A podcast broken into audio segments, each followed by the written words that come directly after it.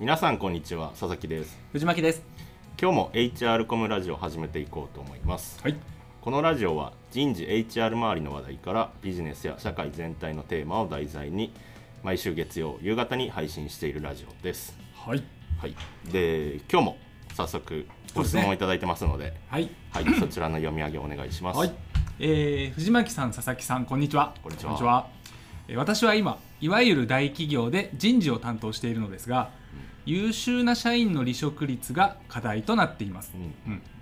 社内コミュニケーションの活性化などある程度具体的な施策は打っているのですが一向に改善されません何か具体的な策があれば教えてほしいですということですねなんか今すみませんちょっと全然関係ないんですけど、はいあの藤巻さん佐々木さんこんにちはって言ってこんにちはって言ってる僕らが、はい、ラジオっぽ いなって思ってえーラジオですからあそうねラジオですからねこなれんかあのすごいあちゃんとちゃんとしてるというか、はいまあ人事ですからねそうですね企業の人事なので、はいあの礼儀正しい方だな礼儀ってまあ皆さん礼儀正しいですよはいまあよりまあだってはい以前、前回あれじゃないですか「レペゼン地球ってどう思うよ」みたいなそんなレター来たじゃ ないですかありがたいんですけどそうねそうねもう礼儀正しい方だなっそうていうそうあのまあちょっとね僕らが取り上げてる話だったりとかが広いので、はいまあ多分幅広いこう年齢層の方から、うんうんはいあと状況の方から聞いていただいてるなって思ってすごい嬉しいですね、そうですねはいもう全然宇宙の話とか聞いてもらって僕は一向に構わないあそうねスピリチュアル芸人としてはねそうですね確かにもうあのぜひいろいろと宇宙から恋愛から仕事まで何かあればレターやらコメントいただければと思ってますが、はい今回はまあ離職率ですねそうですね離職率優秀な社員の離職まあこれはむずいっすよねそうですね今まあこういう状況ってまあはい大企業なので、まあ一般的にはなんかねあのーまあ守ってくれるというか、はいえーまあそんなおかしくなりづらいじゃないですか、はいはい大企業ってまあベンチャーとかスタートアップに比べるとだから割とあんま出てかないのかなって思ってたんですけどあこういう状況だと、はい多分あのもう顕在的に、まあ、こういうこう優秀社員の離職率が多分多い会社なのかなってなんか思うんですけどね。どうなんですかね結構どの企業も今離職率も大企業含めですけど悩んでるっていうのは人事の方からやっぱ聞きますうんねう、んうん、そっかなんか僕これちょっと身も蓋もないかもしれないですけど大企業って大変だなと思っていることがあってもう根本的な部分でなんですけど、はいはい言って年功序列的な仕組みがまだまだ強いじゃないですか、まあそうですねごい優秀だから25歳に年収1000万とか年収3000万みたいな企業ってあんまないじゃないですか、うんうんあんまっていうかまあ大企業である限りほぼないと思うんですけど、はいなんかその最近知り合い海外に住んでる日本人の方の投稿を見て、うんああなるほどと感動したんですけどその大谷翔平選手っているじゃないですか今もう時をんまあときめく、もう今をときめくすごいですね、はい今がそのホームランダービーに出るって話になった時に、はい日本のそのホームランダービーというかそのホームランのなんていうんですか本塁打王みたいなやつと、うんはアメリカのそのホームランダービーの優勝総賞金を比べてたんですよその人が。あ、はあはで日本は100万円らしいんですよ。あ、あーそのホホーームムランランダービーの優勝そうそうそうですえでアメリカは100万ドルなんですよー、ああなるほどねちょっはいと違うね、ちそょうっとなんってでいすうよか違うねそうなんですよはあ、はあ、そうねそうでそれを聞くとやっぱなんかこう優秀な人はアメリカに行くって当たり前の話だなって思ったんですよまあちょっと資金力違うからね、うんそこははいはい筋力もだしなんていうんですかねこういやもっとやればいいじゃんってその日本だって野球ってやっぱ素晴らしいコンテンツだと思うので、はいはい人を呼ぶ力もあるわけだし、うんこうグッズを売ってとかマネタイズっていくらでもできると思うわけですよはいはいそれで最大限マネタイズしてそのお金の中でたくさんを払い出していくって話だと思うんですけど、うん日本はなんかこうどれだけマネタイズしてもあんまりこう選手とプレイヤーとかこう人に払い出さないなってイメージが結構強くてですねああなるほどねっていうのでこう戻ってくるのがここの大企業での話なんですけど、うんうんこうどれだけ優秀なそれこそこう企業における大谷翔平選手みたいなもう二刀流であれもこれもやって開発も販売も全部できるみたいな26歳ぐらいでしたっけなんかすごうんいうん人がいたとしても、はいまあ多分し給料とかその提示する昇進額って他と大差ないと思うんですよね。うんうんそりゃあベンチャーとかなんかもっと外資でそういう人だったらもう全然1億出しますよみたいなところに行くなとも思ってて、うんうん自信があればある人ほど能力があればある人ほど外に魅力を感じるってこうもしかしたら大企業のこう今ある状態なのかなっていうのはちょっと思ったりしますね。まあそうですねまあちょっとね確かにアメリカとの引き合い今スポーツで出ましたけど、はい、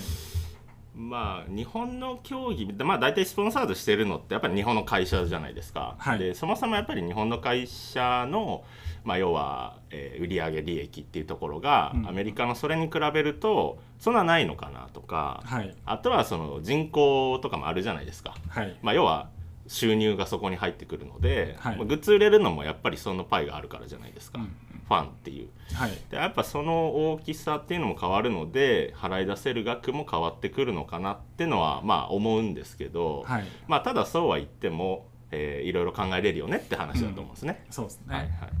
まあ、確かにそれはありますよね。なんかあともう一つこう知り合いの経営コンサルタントの方が言ってて、はえーって思ったのが、まあ、結構の数の経営者さんと話をしてて、はいアドバイスしてる人なんですけど、いう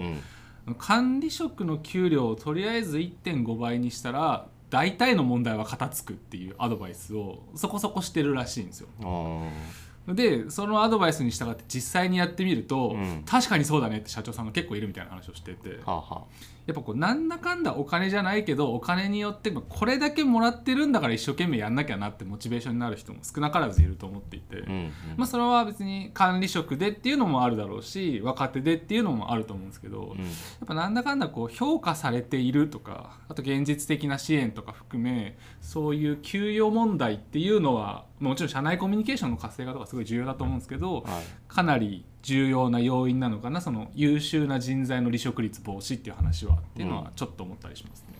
なるほどね。はいまあ確かにその既存のなんていうのかな、まあ、それをやろうと思った時に、はい結構評価制度変えなきゃいけないと思うんですよ。はい多分その1.5倍にするって何してもやっぱこうルールの中で運用しなきゃいけないと思うので、はいでまあ大手になればなるほどやっぱそういう枠組みっていうのは、まあ、ちゃんと作らないとねっていう、うんうんまあ、その大変さそのハード面のところって、はいえっと一つまあ敷居が高い話になるのかなと思いつつ、はいだけどなんかそのこの問題ってよく聞くんですけど、はいすごく僕はこのいわゆる日本の大企業にとって、はいとてもその痛いポイント、はいすごいあのペインポイントだと思ってて、うん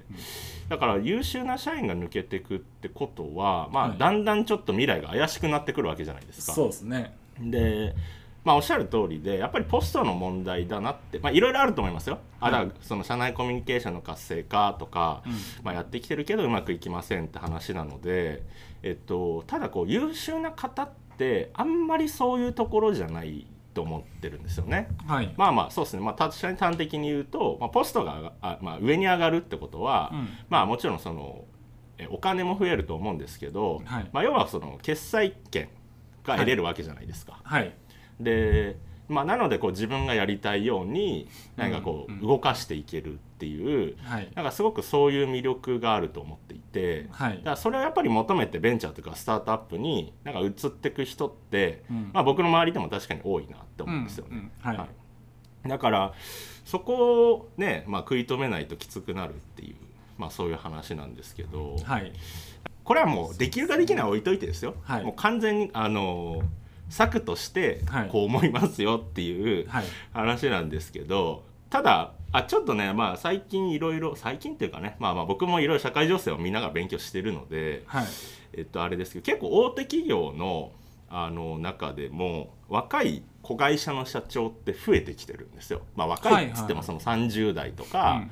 えーまあ、40前半だったりとか、まあ、それってまだビジネスマンとしていわゆるこう若手みたいなところがあるじゃないですか。はいでその背景に何があるかっていうとやっぱり IT 化なんですよ。うんうんで IT っていうのはまあね、まあ、イメージつくとは思うんですけどやっぱりこう若い方がはいこう抵抗なく、うんまあ、自然な形でやれるよねってなってきてるので、はいまあ、そういったところに明るい人間ってなってくると、まあ、必然的に若くなるうんうんうんだからそういう人間が、えーとまあ、要は社長になってって、はいえっと、目的まあそうですねあのそこが得意だからなるっていうのもあると思うんですけどはいあの本質的にはその大手企業のアップデートだと思っててうんうんだからそこでまあ若いやる気のあるとか優秀な人たちがはい一つのこう組織を作って、はいその中でまあめちゃめちゃ速い PDCA が回るわけですよ。はいで一番何が強いってはいやっぱ大企業のリソースって僕最強だと思うんです。はいあのそこにスピードが入れば、はいまあ、要は子会社にしても何にしてもめちゃめちゃすごいだろうなって思うんですまずそうんうのん資金的なところってはいもう優遇されるじゃないですか、そうですねはい、で今のこのスピード社会において一番重要なのって、まあ、一番って言ったらあれですけどやっぱり資金力って大事なんですよ。はいまあ、売り上げなくても、えー、とそのいわゆるこう SARS とかクラウドって言われるその、まあ、あとは月額サブスクみたいなものって初期投資結構かかるので、うんうんうんまあ、回収に時間もかかるんですけど強化のビジネスモデルとはいだからやっぱそこは資金力だよねっていうのもあるしはいあとは単純にそのリソースとしてまあ人的リソースもありますし、はいまあ、要は優秀な人間たちが離職するんだったらあうちになんかスタートアップみたいなこういう面白い会社あるからうんそっちでちょっとトライしてみるとか、はいまあ、それはまあある意味人事異動みたいなもんなうので。ーんなるほどはい、っていうことをやっていくとはい優秀社員はまずそのグループの中から抜けなくなっていくし、うんうんうんはいはい、であとは、まあ、大企業自体の進化はいで持てるリソースを最大限僕は使えるはい進化だと思うので、はいなんかそうなってきたら、うんあん確まかにりその辺のスタートアップとかになんかシェア取られるとかないと思うんですけどね。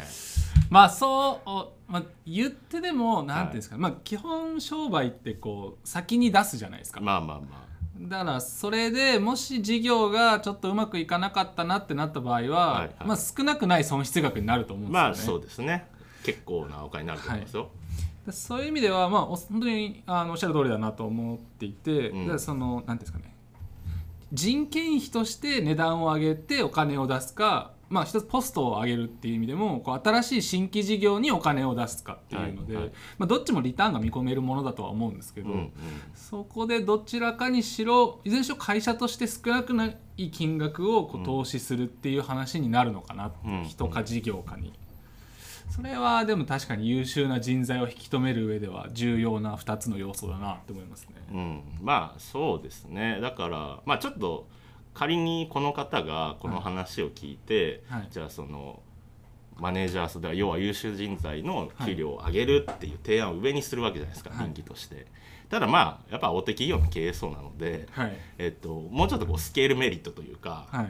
い、こうやることによる効果って、はい、こういうところにまでインパクトが及ぶんですよっていう話をした方がいいのかなと思って、はい、あのちょっとまあ対極的なところから含めて。そうですね。はい、話してたかな。僕結構あの爆弾を放り込むタイプなんで話題に関して思うんですけど、まあこれあの家庭ですよ思い込みかもしれないですけども大体全部トップ悪いと思ってるんです大企業 特にななんんか、か、まあ、藤巻さんがそうです思って一こと個人のただの偏見と聞いてもらえればいいんですけど、はいはいはい。なんか、はいこうかつての大企業って創業者だったことあると思うんですよなんなんまあ例えまあば松下幸之助さんがトップやってて大企業、松下みたいな、ははそうですねでも。今の大企業ってうん大体もうみんななんていうんですかねこうまあ叩き上げというかこう雇われ経営者の人が多いんじゃないかなっていうのをちょっとこう世代交代的にも感じてまして、まあまあはい。ってなった時に、うんこう僕が思うのはなんですけどやっぱ人の金でやってるって冒険できないなって思うんですよね。ああまあね。うんはないんかこう、はい新しい事業にじゃあ10億入れますとか、うん新しく人材に1.5倍給与を管理職上げて追加でなんかこう10億かかる人件費のアップをしますとか、うんこう決断するのって難しいじゃないですうん、か。まあもちろんもちろん。で100%の賞賛があればもちろんやると思うんですけど大体僕のイメージ大企業ってみんな数字でこう上の方に上がってって勝率何割だからじゃあ行こうみたいな絶対間違えないから行こうみたいなうんこうまああの端的に言うと誰でもできんじゃねその仕事みたいなことをうんされてる経営者の人が多いイメージがしてですああね。なるほどなるほだかどら。そういう中でこういずれにしろ新しい事業かもしくは人件費かに対して大きな投資をするってこうやりにくいんだろうなってあの偏見として見てますねう。んまあえっとそういう側面もあるでしょうね。はい要は大体3年とかなんか任期あるじゃないですか、はいあの、うんうん大取りって、はあい大手のねはいまあねこう要は自分が任期中ははいちょっと大きなねそうっすよなね。何それが起こらないようにはい頼むよみたいな、まああると思うんですけどね、まあ確かそうですねに、売り上げが0.9倍まあ1割減だとしてもまあ1割減でしょってなると思うんですけうんどそこをこう売り上げ2倍に伸ばすか売り上げ半減するかみたいな冒険って、はいまあ、なかなかしづらいのかなっていうそうねそうそうだからやっぱりどうしてもですよ、はい保守的になっちゃうと思うんです、うん、その根源って僕体力だと思ってるんですけど、ああなるほどはい、やっぱりその体力があるってことは、はいまあなんかやっぱりねこう何をするにもエネルギーが必要じゃないですか新しいことってやっぱめちゃめちゃ疲れるので、はいだからまあねこう鍛えてらっしゃるそういうこう、は年配の方々も多くいらっしゃると思うんですけど、はいやっぱりでもそのじゃあ若者のそれとか若手のそれに比べるとどうしてもこう難しいよねって、うーんなるほどはい、だからなった時に、うん、まあ若返っちゃえばいいじゃんっていうのもあってちょっと話したんですけど。はい体力とあとあのなん文化に慣れその染まり具合だと思っててうん例えばこう官僚的なやつが嫌いぶち壊すべきだっつって官僚に入っても大体10年すればみんな官僚的な人間になるんですああよ。環境のねそうそうそうはいはいはいで OB とのやり取りとか、まうあ、ん本当大企業であればあるほど上に上がるといろいろあると思うので、はいそういうしがりもしがらみも増えてくるしってなると、まあ、必然社長まで上り詰めた人は、まあ、3年後5年後の後輩から突き上げられちゃまずいって言って無難になるみたいな、ま あね、まあ、体力プラス染まり具合とかあるのかなっていうはいはいまあそうですねご質問いただいた方には、はい頑張っていただければ と思います、そうです でも何か具体的な策があればって、はい、まあでもだからえっ、と細かく、はいなんていうのかなこう社内コミュニケーションとか要はソフト面じゃないですか、はいこうすぐこう始められること、うんうんうんではいあのやっぱりそんな大きな効果って、はいまあう生み出しづらいかなって思っててで実際に僕らねそういうあの領域で仕事もしてるわけじゃないですか、うんデータはい分析して、はいじゃあそのハウトゥーのところどうしようかなみたいな。ってなってた時にやっぱり最終的な課題ってそのハード面に出てきちゃうので、はいあのまあ給与制度だったりとか、はい評価制度だったりっていう、うんうんまあそういうところの見直しをしていってそうですねで、はいその未来は、まあ、若返りから生まれてくる、はいえー、とスピード感の速いこう組織だったり部門を作っていった先にうんやっぱりその大手企業の僕本当の強みが生まれてくると思うので、はいまあ、親会社というか、まあ、そういう会社は僕別に今の形で、まあ、急に変わるって難しいと思うので、はいそれは残ってていいと思うんですけどだからそういうこう会社に対して僕はリソース提供すればいいじゃんと思うんですうんだってあるのではいで守りたいわけじゃないですか、ははいい、だからだからまあそういう意味を持って未来の作り方としていいんじゃないのかなっていうだからあのねぜひあの未来を作る人事をそうですねはいあもう一点もう一点いいですか、はいはいあのさっき佐々木さんも言ってたもう IT だったら若者に任そうみたいなとこ若干やっぱあると思うんですよはいはいだから何か具体的な策があれば教えてほしいっていう話の中で、うんあの IT ツールを放り込むっていうと結構上の人たちも「いや今の若手はもう IT ねデジタルネイティブなんで」とか言えばまあいいかなってなると思うんですよ。はいはいであのピープルマネジメントシステムっていうのが今あの HR 領域人事領域で結構 IT システムとしてこう現場の満足度を上げて離職率を減らすっていうのは有効だっていうふうに言われてるので、はいまあ、ぜひ質問者の方あのピープルマネジメントシステムっていうので検索していただい て何かこう IT ツールであああの離職率を下げるような方向で検討すると、はいまあ、社内のこう理解というか任せられやすいのかなっていうのをちょっと思いましたね。はいはないるほどなるほどという感じで、はいはいえーでは本日の格言ですね。はいえー本日はあの老子のおう書く言葉ですねあの孔子とか老子とかの中国の古い人ですね、まあそうですね、はい、え取らんと欲するものはまず与えよう、ああなるほどまあ、離職率を下げたいっていうのは要するにこうもうちょっとこう自分の会社にとどまって生産性を提供してほしいっていうこう欲しいよっていう話だとも思うのでうん理解では、うんまあその欲するものはまず与えよっていうことで相手に対して与えるっていうのを、まあ、さらに突き詰めて考えていくといいんじゃないですかねという感じの言葉ですね。そうですねだからまあ人事は結構僕は与える仕事だと思ってるんですよはい、あの社内の制度を使って、うんうん、そこで働いてる人たちにこう与えていく仕事だと思っていてはいだからその上にいる方々に対してこう要は説得材料うんうんを持っていくんであれば、まあそのハウトゥー的なところにある、まあ、これをしますっていうところにある先にある、はいあのまあ、難しいんですけどねこう経営的な観点だったりとか、はい会社の未来っていうところをちょっとねこう倫理内容に作文してもらえるとはい、いいのかなって思います。はいえーでは今回はこの辺りで終了とさせていただきます、はい、皆様からのたくさんのコメントレターフォローをお待ちしておりますお待ちしてます。それではまた次回ありがとうございましたありがとうございました。